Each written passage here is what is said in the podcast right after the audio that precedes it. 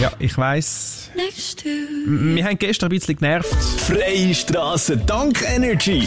Statt auf der Straße kleben die Aktivisten bei uns im Studio. Ehre, Ehre, Ehrenwort. Wir haben gute Absichten Ja. gehabt. Wir haben gefunden, hey, wir laden mal die Klimademonstranten zu uns ins Studio ein, dass sich statt dass sich auf der Straße am Boden kleben, dürfen sie mal bei uns im Studio. Dann habt ihr freie Fahrt und man kann mal irgendwie so ein bisschen unaufgeregt über die ganze Thematik reden, die sie ja da beschäftigen. Aber äh, also das Verdikt von der Energy Community. Guten Morgen. Ich finde, all die Typen, die sich am Boden festkleben lassen, die haben irgendwo alle Schrauben locken. Weil mit dem erreichen sie gar nichts, im Gegenteil. Ja, also gut angekommen ist es wirklich nicht. Wir haben gefunden, komm, wir geben euch die Plattform, wir geben euch die Chance, um vielleicht den Leuten zu zeigen, wir haben gute Ansichten und äh, wir können auch sympathisch sein, hat nicht wirklich funktioniert.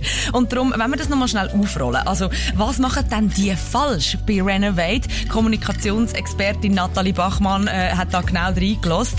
Also zum einen sind ja die wirklich voll überzeugt von dem, was sie machen und man fragt sich so ein bisschen, ist das der richtige Weg? Grundsätzlich macht gute Kommunikation aus, dass du wirklich aus inneren Überzeugung kommunizierst. Also von dem her hat das sicherlich einen Effekt, wie die aus ganz, ganz, ganz inneren Überzeugung kommunizieren. Aber so etwas kippt einfach extrem schnell und ist eine hauchdünne Grenze und da machst du dir eigentlich auch dann ganz nahe Leute, die eigentlich dir ähnlich gesinnt sind, fast zum Feind oder könntest auch verletzen. Eben, äh, so eine Kommunikation, das kann dann auch extrem kontraproduktiv sein. Man attestiert jetzt quasi den Grünen, dass die die Demonstranten sind, die sich ankleben auf der Straße. Und das hat natürlich dann gerade einen gegenteiligen Effekt für Renovate, weil die wollen ja eigentlich die Grünen nachher an der Macht haben und im Parlament drin sehen. Also das ist ein, ein negativer Effekt. Und eben, du kannst auch Leute, ganz nahe Leute durch das verletzen, oder? Die sich dann persönlich angegriffen fühlen. Also ich muss wirklich unterm Strich sagen, sie haben eigentlich die Chance nicht genutzt, da